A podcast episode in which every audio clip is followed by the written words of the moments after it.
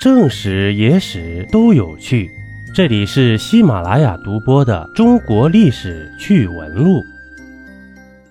在中国历史上，一共出现过大概六七十个朝代，总共四百九十多个皇帝。这王朝的更迭，就意味着会产生一个末代皇帝。一个王朝天要其亡，首先是人民要其亡，则无人能扛。不信啊，你看看历史上的亡国之君都是什么样的下场吧。秦朝，子婴是秦亡国之君，在位的时间呢仅四十六天，是个背锅侠吧。这大秦的国运啊都已经被胡亥挥霍完了，他才接起了这个烂摊子。秦王子婴元年前二零七年十一月，项羽率领大军进入咸阳后。力杀子婴，纵火焚烧秦宫室，并进行大屠杀。秦朝累代之基至此一炬而尽。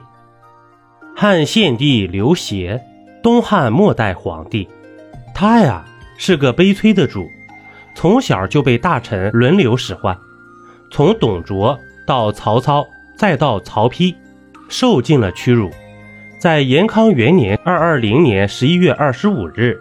刘协呀，在魏王曹丕的逼迫下，禅位于曹丕，降封山阳公，保留天子礼仪，将两个女儿嫁与曹丕。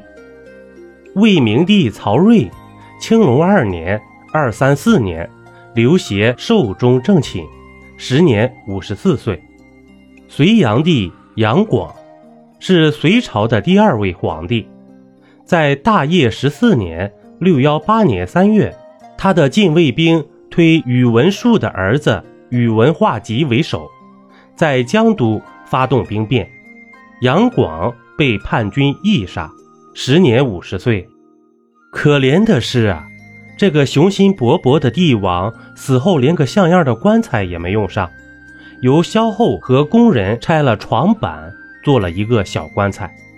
唐哀帝李柱，出名啊。叫李作，唐朝末代皇帝，在天佑四年（九零七年）三月，哀帝在朱全忠及其亲信逼迫下，把皇位禅让给了朱全忠。这朱全忠是谁呢？就是后梁太祖、开国皇帝朱温。于是啊，盛极一时的唐王朝就此灭亡。这李作呀，最后惨遭镇杀。就是被毒酒毒死了，年仅十六岁。宋朝的亡国之君，宋怀宗赵昺，南宋第九位皇帝，宋朝最后一位皇帝。一二七九年三月十九日，南宋与蒙元在崖山展开决战，史称崖山海战。这宋军大败，左丞相陆秀夫背着时年八岁的赵昺。在广东崖山跳海而死，纯纯的一个大冤种。元顺帝博尔之金妥欢帖木儿，这个名字啊，蒙古语的意思是铁锅，是元朝的第十一位皇帝，蒙古帝国第十五位大汗。明军攻入大都时啊，顺帝携全家老少逃到了上都。至正三十年（一三七零年）四月二十八日。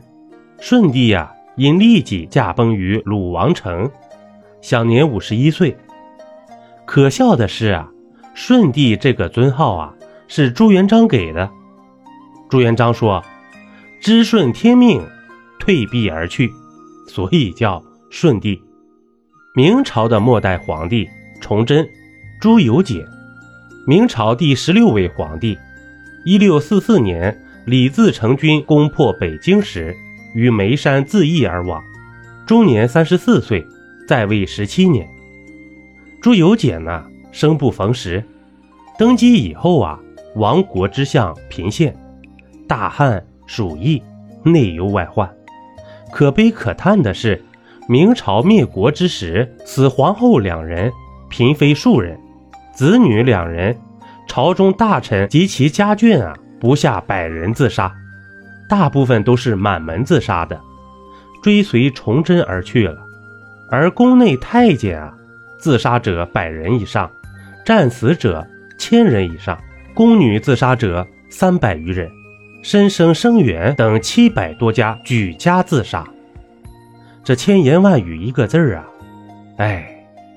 清朝的末代皇帝清废帝爱新觉罗溥仪，英文名字亨瑞，是清朝最后一位皇帝，也是中国历史上最后一位皇帝。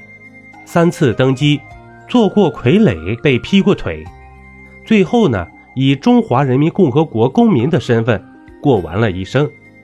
一九六七年呢，溥仪因患尿毒症病逝了。一杯故事，一口酒。这里是历史绞肉机，我是金刚经。本集播完，感谢收听订阅，咱们下集呀，不见不散。